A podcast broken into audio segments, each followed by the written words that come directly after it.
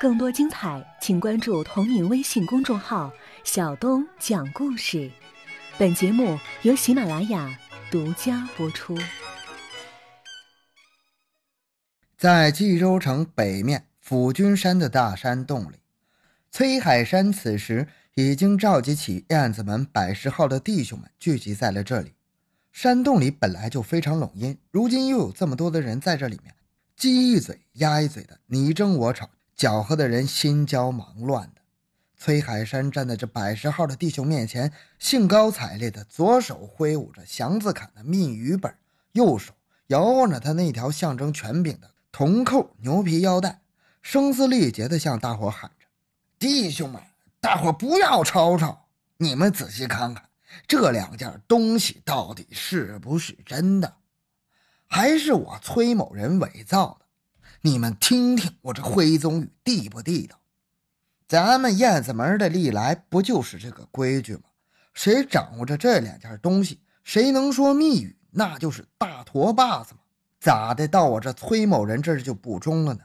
我也是要领着大伙走正道，去干好事挣大钱呢！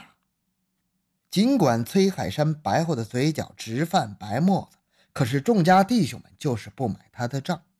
高一声低一句的喊着，已经炒成了一锅粥。你这两件东西是真的有啥用啊？你这两件东西是真的有啥用啊？你人是假的也不中啊！你三河县的上俺们冀州来唬啥玩意儿？分三爷还活着，你凭啥当这个大坨把子呀？你们俩一块自首的，大坨把子押送京城了，你咋放出来了呢？别是卖友求荣吧？你就会那一句徽宗语，密语本你也不会使，俺们咋能相信你说的？大坨把子把权力传给你了。再说了，你把俺们召集起来，说是分三爷狱里交代的，要拉杆子起事犯大烟，这不可能。对，有违门规的事大坨把子不可能让咱们干。分三爷根本就不是那号人。我看这小子。就是篡位谋权的空子，插了他得了。为首的几名弟兄立马拔出了腰间的匕首，凶神恶煞的逼到了崔海山的脸前。锋利的刀刃已经在他的脖颈上划出了细微的口子，鲜血流了出来。刚刚还理直气壮的崔海山顿时草鸡了，吓得一泡尿都撒到裤兜子里了，哀求着大伙：“众家弟兄们！”别误会，这两件东西真是分三爷在冀州的大狱里交代给我的。谁看见了？有旁证吗？为首的一名弟兄用手中的匕首托着崔海山的腮帮子往上抬了抬，崔海山的两只脚尖也随之垫了起来。哎，这这是秘密的事儿，哪能让旁人看见呢？崔海山战战兢兢地说着，弟兄们也认同了他说的道理。没有再反驳，让他继续说下去。商红光、梁兴、李芬，我还有那个郭连生，俺们五个哥们儿确实拜了把兄弟了。我排行老四，后来又加了一个溜炸子。崔海山一脸诚恳地说着：“你们也都听说了，梁兴死了，郭连生跑日本了，李芬入大狱了。”就剩下宫乐亭的大哥商红光在市面上混了，他现在是神机营的棚长。前一阵子俺们哥俩还见面了呢，他能作证我到底是不是分三爷的把兄弟呀？不信你问问他们去啊！崔海山越说越恢复了信心，有所取舍的把与地位最显赫的商红光的关系亮了出来。他说：“前一阵子俺们哥俩还见面了呢。”但是他就是不敢说是怎么见的面，因为他是当土匪抢劫黄鱼公啊！还真别说，崔海山这一番无不炫耀之意的表白，在这紧急时刻还真起了作用。伫立在他眼前的这几名燕子门的弟兄，听了这一番话之后，有些将信将疑的，把他手中的匕首从崔海山的眼前缓缓撤了下来。韩登举虽说是韩边外这个独立王国的大掌柜的。过去从他爷爷韩献宗那辈就跟大清朝廷有过数次的交手，清军都是以失败告终。清廷于是改剿为辅，韩献宗也接受了清廷的招安，成了一名六品的朝廷命官，而且这个官职可以世袭罔替。所以，直到今日，韩登举还可以顶着统领的头衔。韩边外这个黄金王国，如今地跨吉林将军府地面上的华甸、敦化、磐石、安图、蒙江、扶松等县，虽然地面上的淘金、伐木、耕种等生产事务归韩登举管理，可地盘还是大清朝廷的。打生乌拉衙门还是要在这个地面上捕黄鱼、采东珠、挖人参。对于包德格自曝他的父亲叶木舒鲁大人，韩登举也不敢稍有不恭之举，于是他便决定亲自带着包德格来到离吉林城北面七十多里地的打生乌拉衙门总管面见叶木舒鲁。韩登举带着包德格来到了衙门口，两名站岗的清军士兵一见包德格，立刻行了持枪注目礼，包德格也微笑着对他们点了点头。韩登举一见此情此景，心里咯噔一下子，暗自念叨：“哎呀，看来这格格是真的了，亏得我留了个心眼啊！要是贸然鲁莽行事，要真让下属动了刑罚，哪怕身上有一丝的伤痕，哎呀，我也吃罪不起啊！”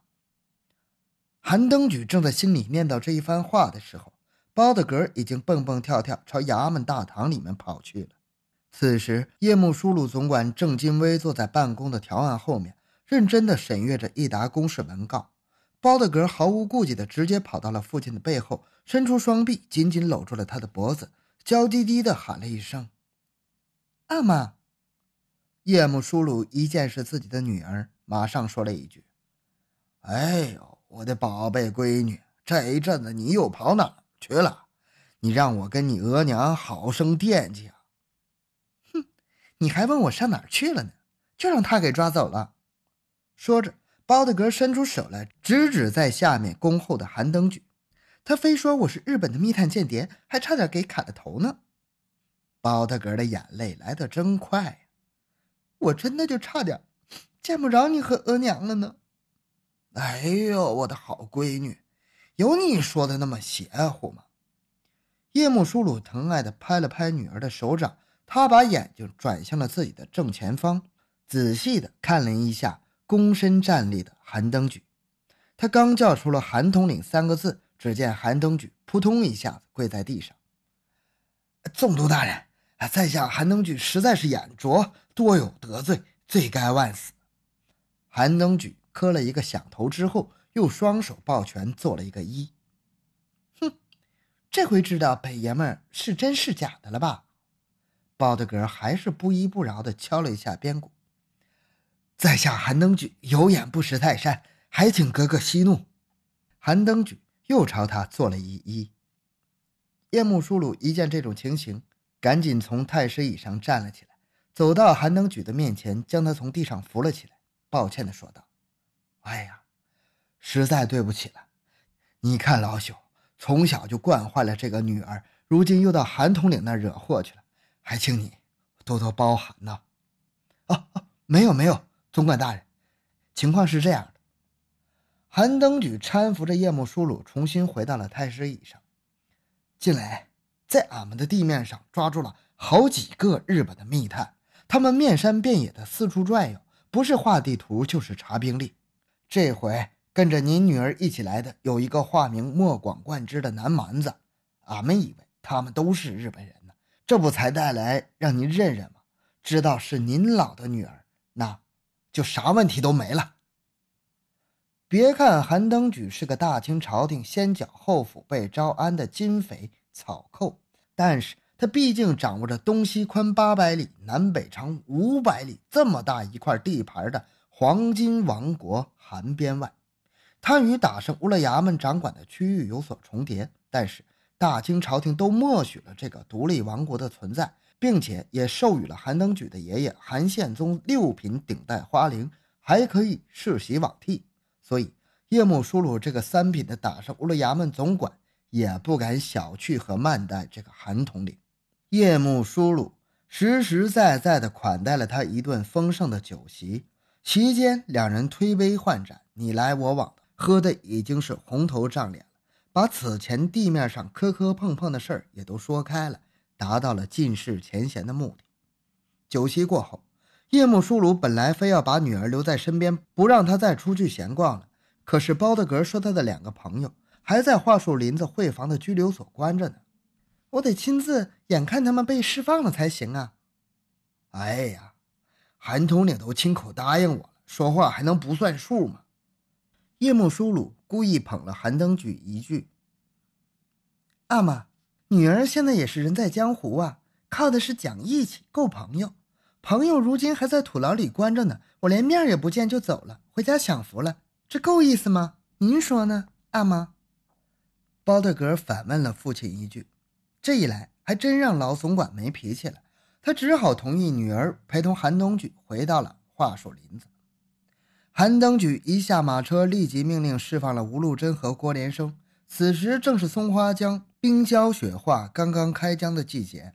满洲民间俗语有四大相之说：开江的鱼，下蛋的鸡，回笼觉二房妻。